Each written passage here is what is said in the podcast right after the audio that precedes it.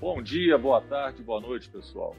Estamos aqui hoje gravando nosso podcast semanal, né, Nosso Legado, contando a história do Grupo Águia Branca através da história das pessoas, né, construindo o nosso legado. Então, a gente vai contando a história desse grupo que há 77 anos tem atuado no mercado de uma forma muito positiva, desenvolvido a sociedade na qual está inserida, e isso é feito através de cada um de nós. Né? E hoje nós vamos conhecer um pouquinho mais um de nós, né, que é o Eduardo Baldessim, né, que está aqui conosco. Tá? Ele tá, é o nosso gerente geral lá do pós-venda da estrutura da Jeep, Jeep Ram, que vai nos deu essa honra aqui de fazer esse bate-papo. A gente estava aqui no, no Esquenta, aqui é um dos gerentes mais novos que a gente tem, tem só cinco meses que está conosco, e vai estar tá contando um pouquinho da sua história, da sua jornada, da sua experiência, como é que ele tem também influenciado e construído o legado do Grupo Águia Branca nessa passagem dele aqui conosco. Tudo bom, Eduardo? Bom dia, meu amigo. Tudo bem, muito bom dia. É um prazer aqui estar compartilhando aqui, né, dividindo um, um pouco do que tem acontecido no nosso dia a dia e poder compartilhar um pouco da minha história que vai servir como base a gente continuar essa, essa história linda que o Grupo Águia Branca tem. Ah, que legal, Eduardo. Eduardo, Baldessin é um sobrenome que italiano? Italiano. Italiano, ah. Tinte. Do nordeste da Itália ali. É um ah, parentesco, é um sobrenome que vem do meu avô. Meu avô e minha avó são né, falecidos, mas são italianos, uhum. e minha mãe é a primeira filha a nascer no Brasil. Minha, ah, minha avó veio grávida, imagina só, veio grávida da Itália para cá. E a minha mãe foi a primeira filha a nascer no Brasil. Elas são, eles são em oito. Já tinham hum. dois que vinham da Itália e ela foi a terceira e deu uma continuidade de mais, mais cinco. É. Eu fico pensando, aqueles, aquelas pessoas, né, aqueles imigrantes, né, foram realmente heróis, né? Que foi, um processo de imigração na época da guerra, é claro que eles tiveram as motivações deles. Ninguém faz uma jornada dessa assim do nada, né? Tem que ter uma grande motivação. Mas você imagina, hoje a gente tem internet, a gente quando compra passagem, você já compra passagem de volta, né? a gente tem toda a comunicação. A gente meio que sabe o que vai encontrar do lado de lá. Né? A gente entra, vê as imagens, vê os filmes, né? E aquela, uhum. o que aquelas pessoas fizeram, se lançaram mesmo como, né, como heróis, como aventureiros. Né? Que exemplo, né? É, sem dúvida, sem dúvida. Fizeram parte também um pouco da história do desenvolvimento do norte do estado, né? Meu avô foi trabalhar como mestre de obras na cidade de Colatina, no mesmo cidade uhum. onde o Grupo Águia Branca nasceu. É. E que, é, a, em especial, né, a, imigração italiana tem uma grande influência na região do estado do Espírito Santo, né? Tem até livros e tal. Os uhum. membros da família aqui também são até né, tem uma, uma ligação forte né, com, a, com o consulado italiano. Né? O Dr. Newton é um cidadão honorário, né? tem algum não é bem esse termo não, mas é alguma coisa nesse sentido de, de ter uhum. um, uma pessoa um reconhecimento, né? Um reconhecimento deles lá e já teve é, visitas lá, já teve visitas aqui, né? Então, sobre isso, porque é, foi muito impactante, deixa um legado importante no nosso é. país, em especial no Espírito Santo e mais ainda na nossa empresa. Você é um italiano, eu também sou um descendente italiano, a família aqui é um descendente italiano, como muitos aí. Né? Exatamente. Mas, Eduardo, antes da gente começar a falar da sua história, que já até começamos aqui lá dos seus avós, né? Uhum. Dá uma posicionada para a gente, o que, que é o seu dia a dia, né? Aí na Jeep, o que, que é esse pós-venda, qual que é o tamanho da Jeep, até onde que vai, como é que tá, estamos posicionados aí?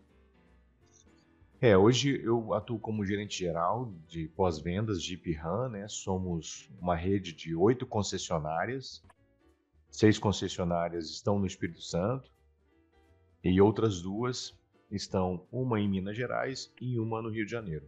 Eu estava comentando com você há pouco, né, que teremos mais uma no Rio de Janeiro. No Rio de Janeiro hoje a gente já, já tem um ponto em Petrópolis e em breve teremos um ponto, ainda esse ano, um ponto funcionando em Nova Friburgo.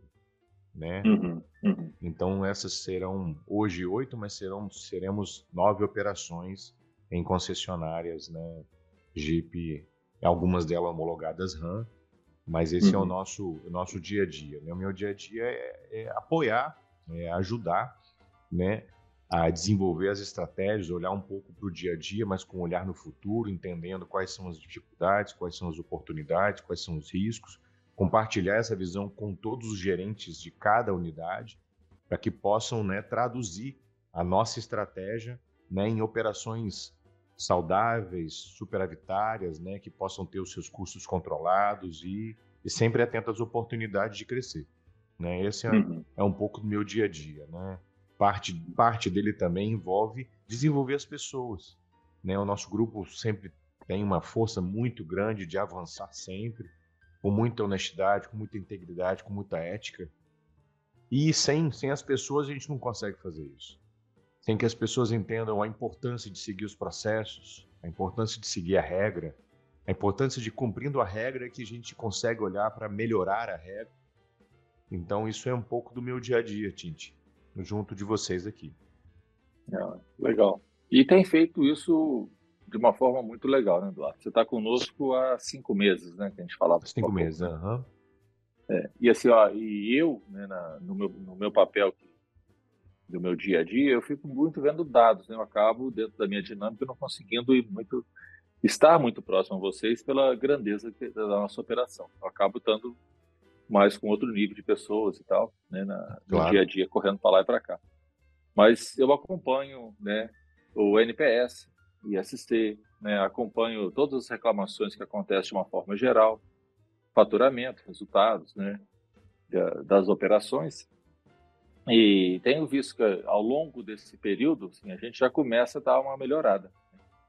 A gente está falando de, de, indicadores que não são fáceis de serem mexidos, né? porque não é assim você falar assim, não, agora eu vou melhorar meu, meu, meu índice de satisfação do meu cliente aqui, ele vai dar um pulo. Não é assim. Né? Porque, como você mesmo disse, as coisas são feitas através das pessoas. Né?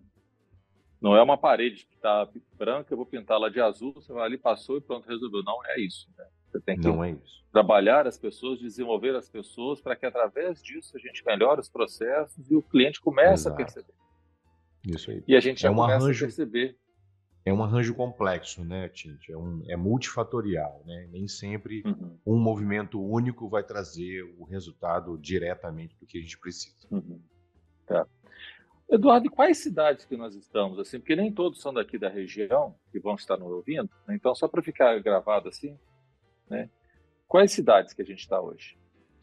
Bom, no norte do estado, do Espírito Santo, em Linhares, né? A gente tem uma operação muito bacana, grande, com uma estrutura é, de atendimento no padrão da montadora. É, uhum. Descendo, a gente tem em Serra, né, uma, uma, unidade também muito forte, muito bem preparada. Nós temos em Vitória duas unidades, é, a, mais, a mais antiga né, da, nossa, da nossa operação, que é na Avenida Vitória, mas temos uma recente loja linda, numa, num padrão de, de qualidade excelente de atendimento, que é aqui em Leitão da Silva, onde eu estou falando nesse momento. Ah, legal. Né? Uhum. E aí, ainda dentro da Grande Vitória, nós temos a instalação de Vila Velha, né? Também uma loja nova, uma loja super acolhedora com a nossa gerente Cíntia. E aí seguimos para o sul do estado, na, numa instalação em Cachoeiro, né? Uma, uma uhum. cidade muito importante, um polo muito forte, né? Do, do comércio né, dos negócios do Magno Granito, então tem uma, uma, capacidade de atendimento bacana essa população que está ali, que almeja né, é, se locomover ou se mover através dos nossa, das nossas marcas. E aí a gente agora saindo do Espírito Santo, a gente segue para Minas Gerais. Nós temos uma instalação também maravilhosa em Juiz de Fora, né, a terceira maior cidade de Minas Gerais, uma potência, e a gente tem uma loja equivalente à potência da cidade, num um local super bem posicionado na cidade. E essa última instalação em Petrópolis, região serrana do Rio de Janeiro, né, que eu comentei uhum. que em breve nós teremos uma outra unidade na região serrana do Rio de Janeiro também. Uhum. Então são esses uhum. nove pontos onde nós estamos com as operações Jeep e RAM através do Grupo H Branca. Ah, legal. E a gente tem também aqueles pontos que a gente chama de, de touch point, aqueles containers, né? Que é tem São razão. Mateus, Cariacica e Guarapari, né? Perfeito. Bem quando, lembrado. É quando a gente soma, é, a gente vai para 12 pontos de contato que a gente tem na região com o cliente, né? Uhum. E a gente não pode esquecer, porque assim é, é, é característico nosso esse relacionamento, estar próximo do cliente e tal, uhum. tá, tá, tá, nos aproximando aí, né? Não tem uma estrutura de pós-vendas, né?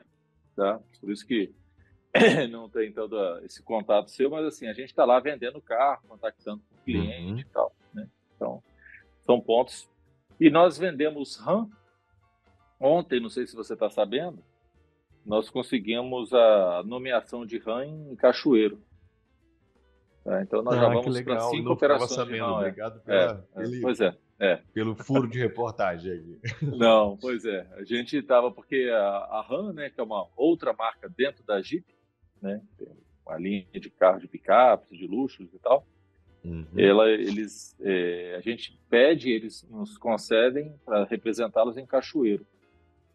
Então, com isso, a gente fica Juiz de Fora, né? agora Cachoeira, Vitória na Avenida Vitória e Vitória lá na Leitão da Silva e Linhares. E Linhares, exato. É. Que bom. Esses cinco pontos aí. Tá. Mais uma força, literalmente, mais uma grande força. É, é, e tem sido muito legal o RAM, né? Acabamos de lançar a Rampage aí, carro sensacional. Sucesso. Uhum, é. Grande sucesso. O nosso test drive que não para, não fica, não fica estacionado. Todo mundo quer experimentar. Isso é muito legal. É, o carro é muito bacana, né? Eu tive a oportunidade de ver e é outra experiência, né, Eduardo? O projeto RAM né, é, um, é, um, é um projeto bem diferente, né? É, um projeto que busca uma, uma, uma conexão entre o line-up, né? Entre o Jeep, entre as RAMs importadas. Então ele compõe ali uma, um, um nicho super interessante de mais experiência do cliente, de iniciar essa, essa experiência uhum. RAM, que é única, né? Que fala de força, fala de luxo, fala de uma série de quesitos, de pilares super importantes e que uhum. eu tenho certeza que vai ser um grande sucesso. Ah, legal. Eduardo, dentro da estrutura de pós-vendas da Jeep, nós temos mais ou menos quantas pessoas aí? Tem noção? Assim? É, eu acredito que em torno de entre, é, acredito que 100 a 120 pessoas, todas essas oito unidades. É esse uhum. número que eu já, já levantei, né? Agora, com essa nova operação de Nova Friburgo, a gente aumenta mais um pouquinho, porque não é uma operação tão grande, mas a gente uhum. chega aí entre 120 e 130 pessoas. Uhum. É. E, assim, é, é um, um, um, trabalho muito orquestrado, né? Porque à medida que vai lançando produtos novos, igual a gente comentou aí da Rampage, que está chegando, ou a atualização tecnológica dos produtos, você levar para ponto né, tanto a capacitação, o treinamento, o alinhamento com esses novos produtos. Né? Tá? Como é que você faz isso no dia a dia? Como é que você faz essa orquestração desse alinhamento, dessa atualização do conhecimento, Eduardo? É, Tinti, é muito importante que você citou agora, porque para a gente realmente entregar o propósito do pós-venda, eu tenho perguntado para os para todos os meus liderados, né? Qual é o nosso propósito? Qual é o propósito pós-venda, né, de um de um produto, de um equipamento como esse, mecânico, elétrico, eletrônico, né, cheio de funcionalidade que move as pessoas, que move as famílias? Qual é o grande propósito do pós-venda, né? E eu tenho reforçado que é garantir a segurança do produto, é garantir que as funcionalidades daquele produto continuam sendo entregues para os clientes né, da melhor forma possível, como se ele tivesse retirado da concessionária. Então é, é como tornar né, esse produto novo de novo, né, ou mais próximo disso, com bastante recuperar essa experiência do cliente, não deixar que ela seja né, comprometida. Esse é o nosso grande propósito.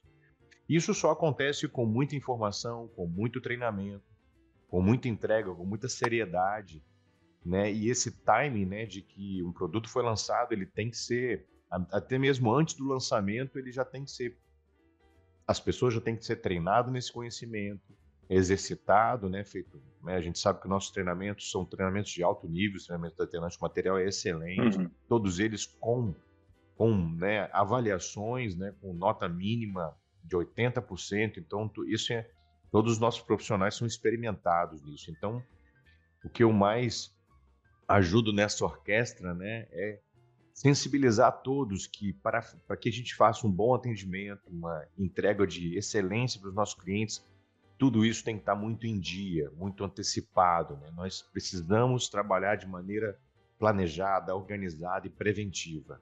Nosso cliente merece a nossa seriedade no mais alto nível. Quanto mais a gente estiver preparado para isso, mais seguros estaremos para poder né, fazer uma venda consultiva, aplicar uma, uma, informação, uma ferramenta, uma funcionalidade que realmente vai, é, ao melhorar, melhorar ou recuperar a experiência positiva né, do cliente com os nossos produtos.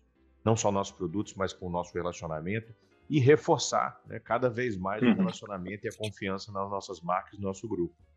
É um pouco do que eu tenho tentado trabalhar com o time aqui. O time é muito bom, o time quer fazer, né? A gente tem um corpo de pessoas muito engajado, muito atento, né? E quer fazer cada dia melhor. Uhum. Não, que legal. É um, é um belíssimo desafio, né, Eduardo? Você é, sem dúvida. Tá com essas pessoas engajadas, né, com esse alinhamento, tá?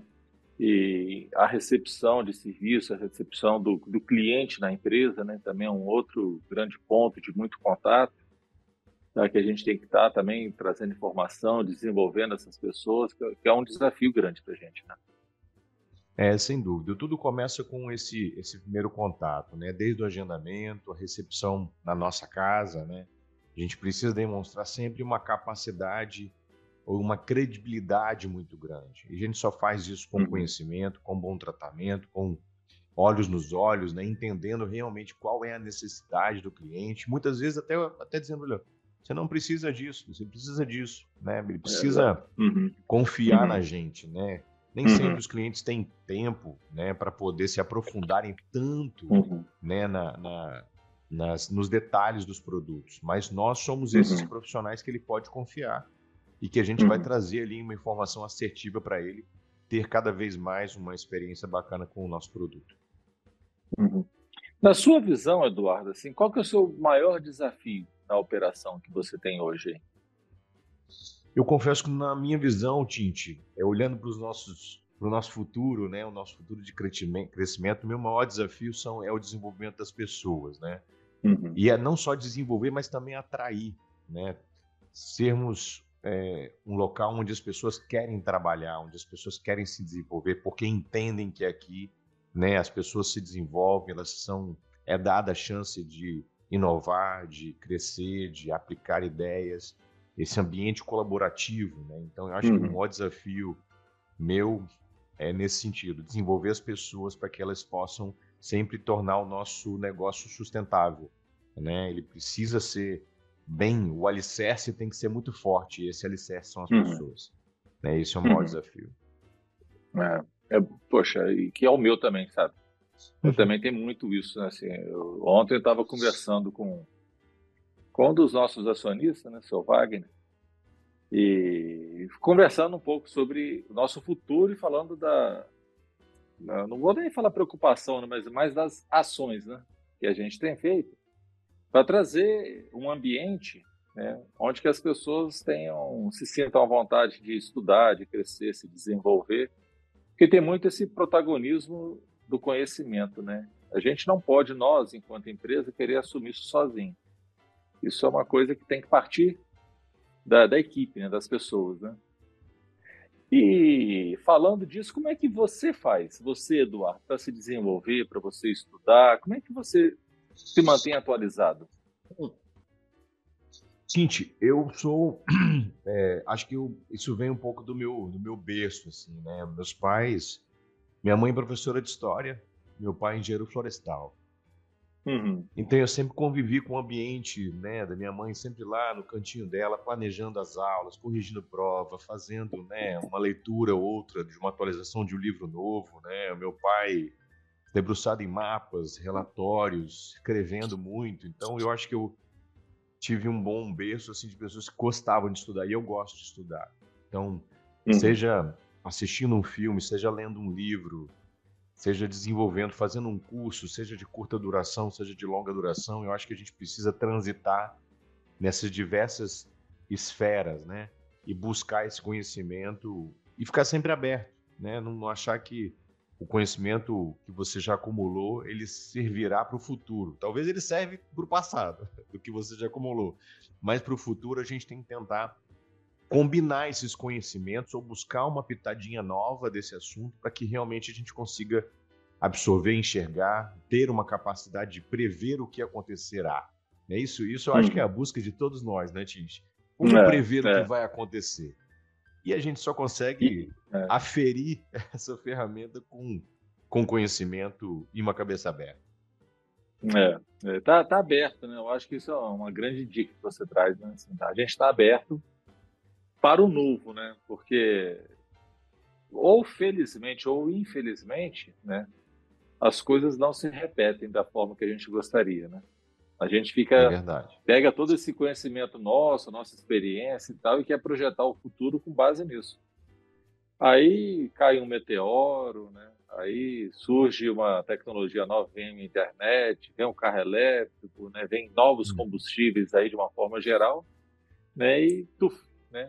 Muda tudo. Muda, muda tudo. tudo. e todo, tudo aquilo que você acreditava que ia ser no futuro não é mais. Né? Não é mais. A gente então... muda os nossos hábitos, os nossos costumes e tal. Bacana, Eduardo. É, a gente contando um pouco dessa história, a gente até começou a falar da sua família, da, da chegada deles no Brasil. Conta um pouquinho da sua história para gente. Seu background, de onde você veio uhum. para chegar até aqui, o que, que você estudou, onde você nasceu. Traz um pouquinho isso para gente.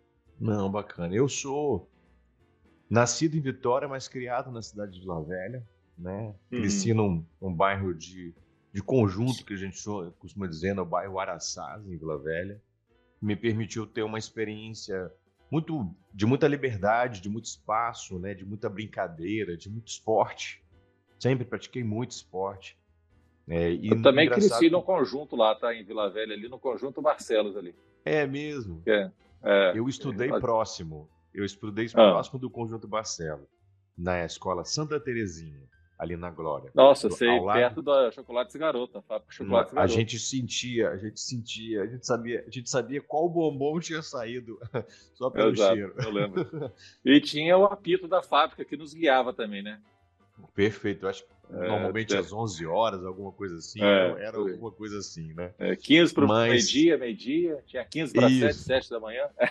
Quase, quase que se é. coincidia, coincidia com os é. horários das, das trocas de, de, de uhum. turma, né, de salas de aula. Isso. Mas eu cresci no bairro Araçás, tive uma, uma infância muito, muito, muito, muito ativa, assim, né, com muitas brincadeiras, com muitas amizades, né, tenho amigos até hoje né? E, e depois disso, inclusive lá no bairro você me perguntou qual foi a minha primeira experiência de trabalho, não foi exatamente lá no bairro, já com acho que de 13 para 14 anos, tinha uma estamparia. Eu me lembro de uma, hum. de uma confecção do bairro chamada, chamada Banana Clube, eu acho.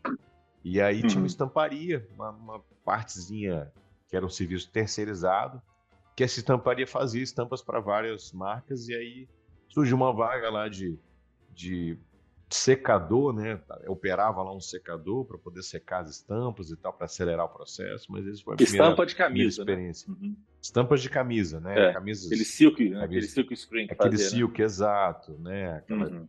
Com uma tela onde você transferia o desenho para o uhum. tecido e depois você tinha que secar. Mas essa foi a primeira experiência, eu mais uns amigos mais próximos, todos embarcamos juntos nessa, nessa uma espécie de quase que uma brincadeira, mas uma brincadeira mais uhum, séria, né? Que tinha que ter cuidado uhum. e tudo mais. Mas foi a primeira experiência. Mas eu confesso que depois disso, né, sempre fazendo um paralelo muito forte com, com os estudos e os esportes, né? Eu fui tive essa experiência no, no Colégio Santa Terezinha, próximo da próximo da Garoto, até os até a quinta série, até, até a sétima série. E antigamente era a sétima série, né, gente? Hoje é diferente. É. Mas depois eu tive uma experiência no Colégio Salesiano. Minha mãe foi convidada para ser professora de lá. E naturalmente, né, nós tínhamos como, como, como filhos bolsas de estudo e fomos tanto salesianos. Uhum. Que me ampliou uhum. é, bastante é, esse, esse universo. É uma escola enorme, eram 5 mil é. alunos, era uma, quase que uma festa. O, os horários Estudei lá também, tá? Né? Nós, é mesmo, vidas são muito próximas. É, eu não sabia Estudei lá disso. também. Ali do lado que do bacana. terminal do Bosco ali. Uhum. Exato, exato, né? Tínhamos uhum. até naquela época o aquaviário, né? Eu que morava em Vila Velha, de vez em quando tinha um problema de ônibus, o aquaviário era a nossa saída, né? E agora é. ele retorna. Retorna. É... Mas o Salesiano me deu uma base muito forte, seja na parte é. educacional quanto na parte esportiva, né? Isso, essa, essa casadinha fazia, fez muito bem a, a mim, fez muito bem a mim, mas há muitos amigos também que hoje estão em excelentes posições no estado e até no Brasil. E isso me permitiu ingressar na UFES. Eu fui, uhum. né? Eu fui é, estudante de engenharia civil na UFES, concluí em 2002 e também tive a oportunidade nos meus últimos anos de participar das, de, de uma estrutura de iniciação científica, né, onde é, meu professor Ricardo Ricardo Franz, que eu lembro aqui com muito com muito muita gratidão, me permitiu entender o que, que era experimentar, experimentar, uhum.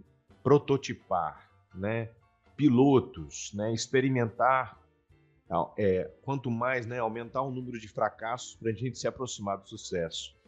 E isso é uhum. é uma dica para muita coisa, né? para o empreendedorismo, é. uhum. para a inovação. Então, naquele momento, eu acho que a, a, grande missão que ele me deu foi experimente, né? não tenha medo de experimentar do novo.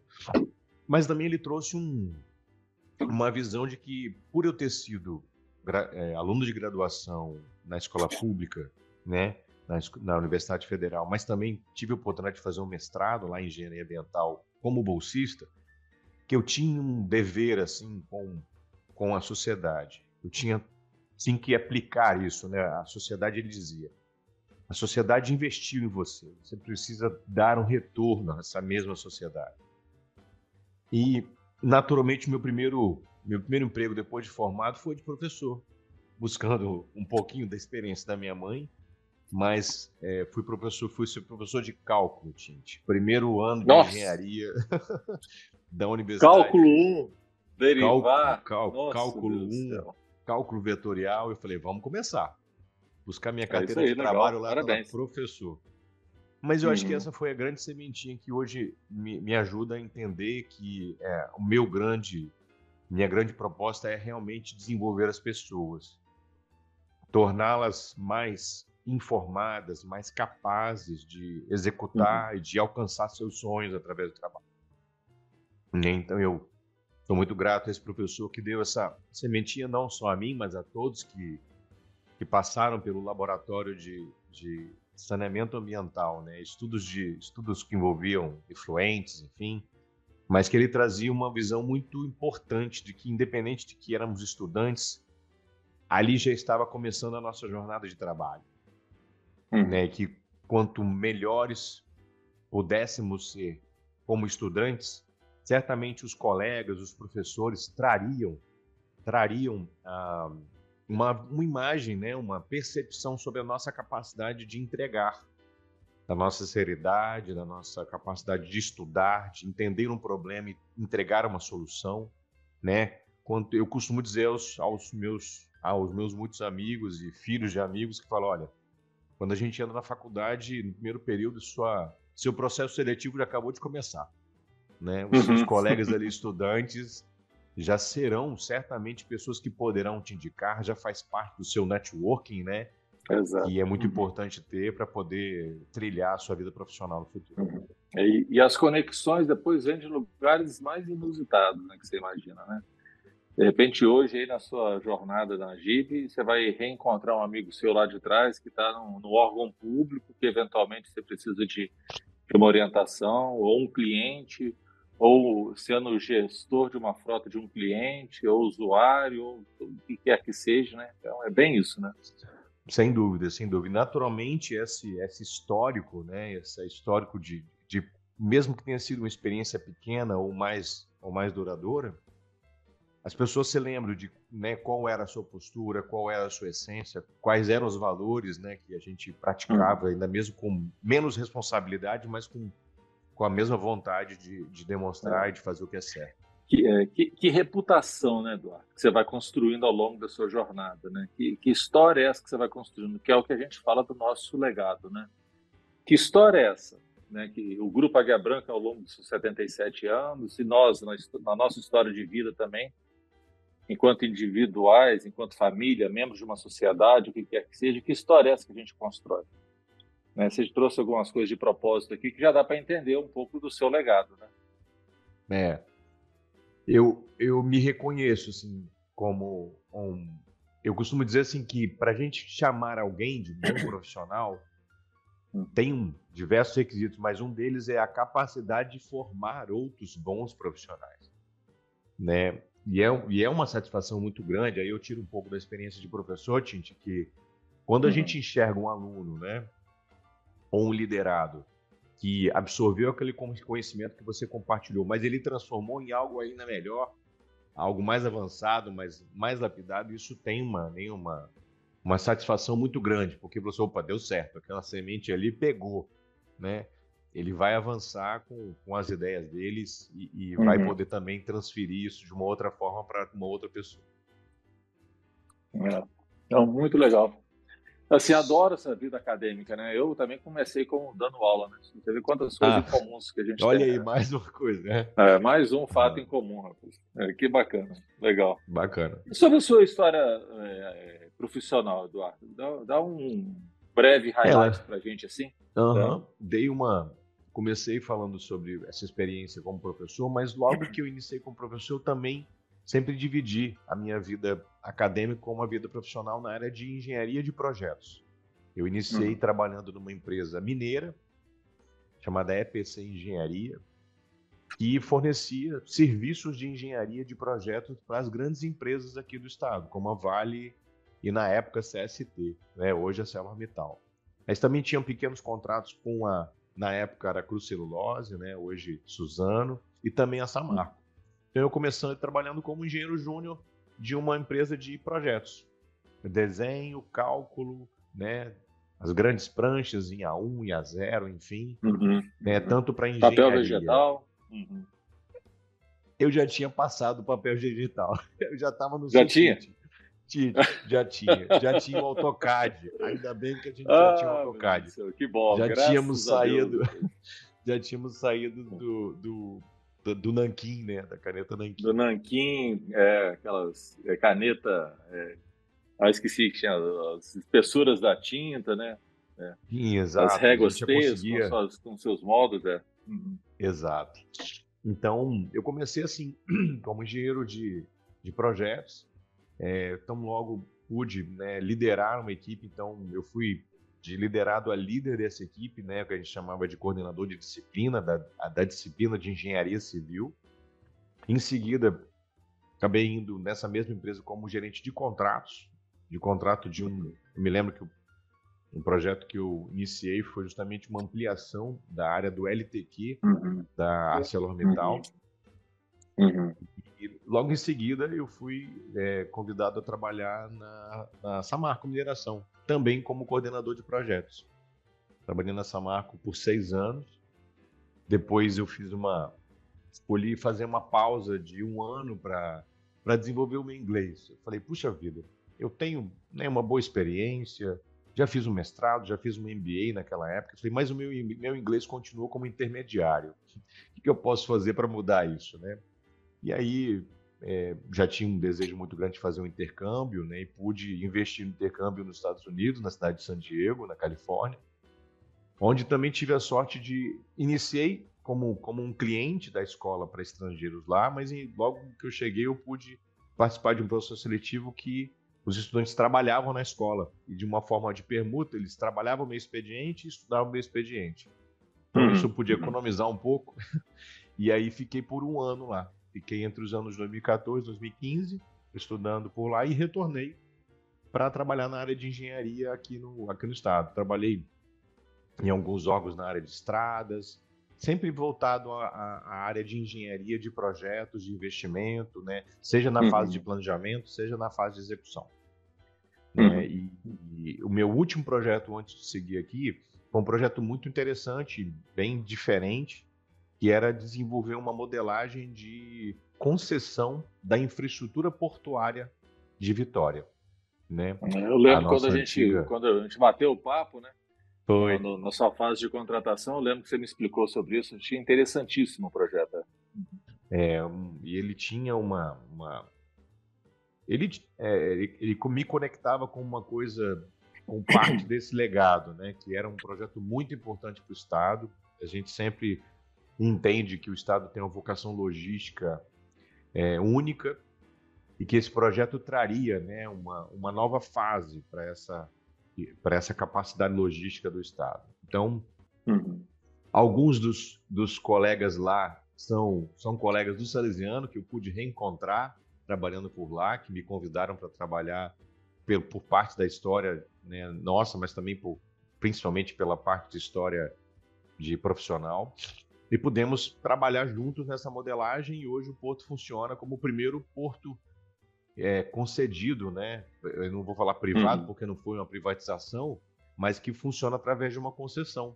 Né? Hoje lá a empresa uhum. V-Portos funciona de maneira mais independente, né? oferecendo um serviço uhum. mais ágil, de mais excelência, pro, não só para o nosso estado, mas para o Brasil, como um uhum. novo um renovado corredor de escoamento de, da produção ou até mesmo de importação. Os nossos carros, né? Alguns dos nossos carros chegam por ali e, e foi isso, né? Foi essa experiência uhum. antes de embarcar na nossa jornada aqui. E como é que está sendo, Eduardo, para você assim, essa mudança, né, de que você sai de uma estrutura muito técnica, né, de engenharia, né, que apesar uhum. de você sempre estar lidando com pessoas, liderando pessoas, mas são objetivos um pouco diferentes. Né? Um é então. muito mais técnico e aqui é, é, muito mais de atendimento, né? de a gente é, disponibilizar o produto e manter o produto do cliente. Como é que foi essa mudança para você? É, eu eu sempre gosto de me desafiar, né? Eu acho que é, é, é a forma mais importante de inovar, é o pilar principal de manter a cabeça aberta para novos conhecimentos, né? Eu entendo que isso faz parte da minha da minha receita de desenvolvimento pessoal. Eu preciso me colocar em ambientes onde eu não tenha 100% de, de experiência, ou que eu não domine 100%, porque eu vou me provocar a aprender. Né? E eu uhum. gosto muito de aprender coisas novas. Né? Essas eram, eram, eram percepções que eu tinha quando conversava com o Bernardo, né? dizendo, poxa, que, que ambiente interessante trabalhar com a parte do atendimento, com a parte comercial. Né? Eu acho que aproveitar, o que eu imaginei principalmente foi eu, eu iria aproveitar melhor essa bagagem técnica que eu tinha, ela precisava de um polimento. E que esse polimento comercial de atendimento poderia vir através dessa experiência, né?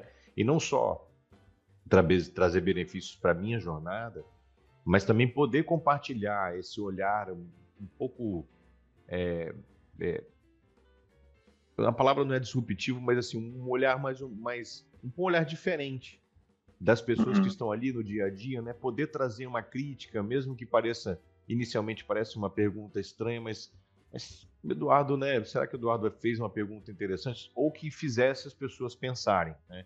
Poxa, uhum. nunca ninguém se fez essa pergunta. Muitas vezes essa pergunta vem da minha experiência das outras áreas, é. uhum. né? Então, e eu acredito muito também, Tinte, nessa nessa diferença de experiências, né? O uhum. ambiente da inovação não vive sem essa, essa combinação de experiências diferentes, dessa diversidade. É, eu creio muito né? nisso. Uhum. É, então, se a gente realmente quer compor uma receita é, que alcança ou que é capaz de olhar de vários prismas para o futuro, né, ela precisa vir a partir de pessoas com experiências distintas, que possam se somar, que possam né, colaborar entre elas para alcançar novos resultados. Eu acredito muito nisso também, Eduardo. Assim, a, a, criatividade ela surge dessa Perfeito. Divers, né, da diversidade do conhecimento, né? Sabe, se, se todo mundo só sabe A, o que a gente vai produzir é A. Né? Então a gente precisa de A, de 2, de 7, de 5, de outras letras, né? para a gente fazer um, uma frase, fazer né, um livro, né? Com essas combinações de coisas e aí a gente consegue criar, senão a gente só fica repetindo o ar. A gente precisa de aumentar esse repertório, a gente precisa nos desenvolver e ter um ambiente de que a gente tenha confiança para poder propor as inovações né, você trouxe para a gente aí. Pô, Eduardo, legal, bacana, bacana essa jornada, bacana essa visão, sabe? Assim, eu fico muito feliz com essa com esse conhecimento que a gente traz para a gente, né? com esse oxigênio novo, né? com esse ar novo que a gente traz para a estrutura que é diferente do ar. Né? Que a gente sai um pouco dessa do automobilismo, de revenda, e a gente consegue trazer esse conhecimento para, com esse olhar diferente, a gente conseguir dar uma atenção maior aos nossos clientes, né? que é o nosso grande propósito, né? atendê-los né? com excelência e tal. Né? Eduardo, bacana, gostei muito. Assim, eu queria te pedir assim um, uma dica para quem está chegando na empresa, assim, pessoa que está chegando, igual você acabou de chegar, porque cinco anos ainda é o começo de uma jornada. Né? É. Que dica que você daria para as pessoas que estão chegando hoje? Olha, a dica é, é, eu me lembro que a gente até no bate-papo falou sobre isso, né? manter, a, manter a mente aberta, né? com muito respeito, né? existe uhum. um existe um, um, um legado já deixado e, e planos para continuar construindo, né? É fazer parte disso, é chegar com muito respeito, com muito, muito, muito senso de ouvir, né? Ouvir bastante, entender o que está acontecendo e, e, se, e se projetar, né? Se imaginar, a minha contribuição pode ser aqui, a minha contribuição pode ser ali. Eu acho que há espaço de sobra. Nós trabalhamos num ambiente de muito respeito, de muito espaço, de muita oportunidade.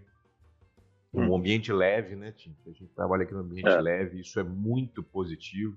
Uhum. Isso não inibe as pessoas, não se sinta inibido. Né? O grupo é grande sim, mas ele tem uma, um respeito muito grande pelas pessoas, pelas experiências que elas trazem o que ela já construiu e ela quer participar dessa experiência do futuro de cada um de nós.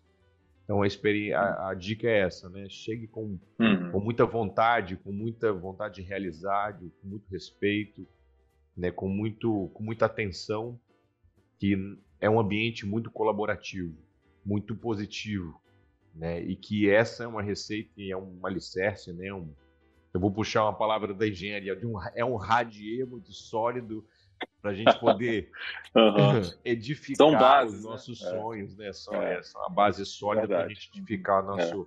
nossa uhum. história. E é interessante, que o que você traz é uma coisa que não é palpável como na engenharia. Né? Na engenharia, você vai lá, faz uma sondagem do solo, uma medição qualquer, e fala aqui eu tenho é, uma característica que suporta tantos quilos em cima, né? Vamos simplificar um pouco. Uhum. E o que você traz desse ambiente é, é, um, é, uma coisa um pouco mais etérea, né? É essa confiança que nós geramos nas relações entre nós, com respeito que você trouxe, sabe? Que é poderosíssimo. Só que é uma coisa etérea, não é uma coisa que você vai lá e põe uma ferramenta e mede a resistência do material. Aqui você tem que sentir esse ambiente de segurança né, psicológica né, que, que, nos dá essa liberdade. Mas bacana, Eduardo, bacana. Tá? Fico muito grato ao seu, seu bate-papo, suas dicas aí. Eu que agradeço pela Como, oportunidade de compartilhar. É, eu queria te pedir uma dica de um filme, de um livro, uma coisa assim que você poderia compartilhar conosco. É, eu tenho sim. Engraçado que é, quando você trouxe o tema inovação, né? É, em 2013, já se fazem 10 anos, ó. Eu tive uhum. contato com um livro que eu vejo que você gosta um pouco dessa metodologia, que é o que é o é o Business Model Generation, né, do, do Alexander Nossa, Osterwalder, uhum. né? Osterwalder. Ele, uhum. é, em 2013 eu fiz um curso de um de um professor que tinha acabado de chegar de um curso com o Alexander e que vinha apresentar. Na Suíça? É. Porque a escola dele é na Suíça, fazer, né? É, ele tinha, tinha acabado de chegar da Suíça e estava dando um curso uhum. em Belo Horizonte. Né? Naquela época Legal. eu trabalhava ainda na, na, empresa mineira, busquei essa oportunidade e foi sensacional. Foi uma foi um marco assim na minha jornada de entender é.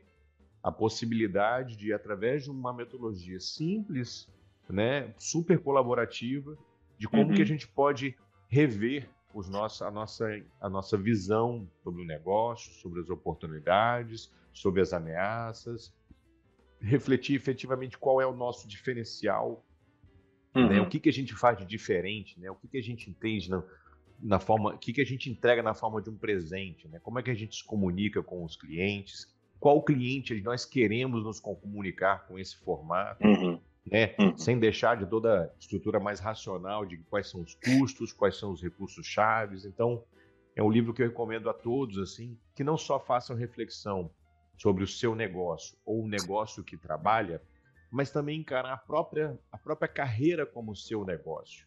Né? Esse, uhum. esse próprio livro ele também tem uma, uma versão que é o Business Model U, que é você modelando você como negócio. E, e, muitas vezes as pessoas têm uma visão de que eu, eu confio a minha carreira às empresas. Né? Isso eu acredito que é uhum. uma, é, uma, é uma falha, é uma oportunidade de você não só confiar a uma parcela à empresa, mas que você dê a sua parcela de, de domínio sobre a sua jornada. Que você possa uhum. inovar, que você possa empreender. Você possa empreender dentro da própria empresa que você trabalha. Mas é importante é, se reconhecer também como, como empresa, né? se organizar, tem que planejar, tem que ter estratégia.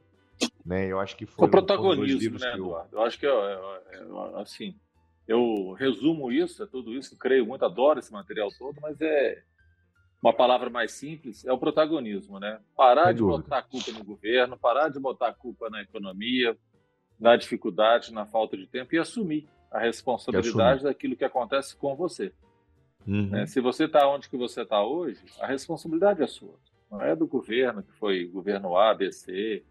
Se você estudou, passou no curso ou não passou, é sua. Você que tomou as decisões para chegar até aqui. Então, Isso quando a gente assume esse protagonismo da nossa vida, né, da nossa formação, das nossas decisões, a gente faz essa grande empresa pessoal aí que você trouxe. É verdade. Eduardo, é, eu vou te agradecer aqui. Infelizmente, estamos na pressa do tempo aqui, tá? Sem dúvida. Assim, obrigado pela generosidade de compartilhar conosco a sua história. Eu que agradeço o convite e a oportunidade, Tinte, é uma honra. Tá.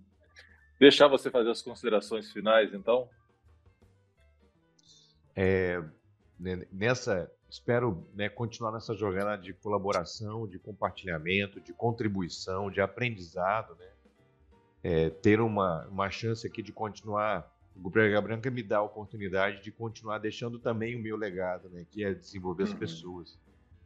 É, isso está muito claro, né? E essa oportunidade de trabalhar como, como gerente geral, né, como um gestor, como líder e poder ser um exemplo, né, dar exemplo e ajudar as pessoas a, a seguirem a sua jornada, né, fazerem, alcançarem os seus sonhos através desse período que ela estará conosco, né? Uhum. Isso é uma, é uma oportunidade única. E eu queria é, agradecer por isso e convidar a todos a conhecer esse, essa história que a gente deixa aqui a cada podcast, né? Ou a cada ciclo de resultado que o Grupo H Branca, H Branca avança. Obrigado pela oportunidade, Tite. Legal, legal, Valdecim.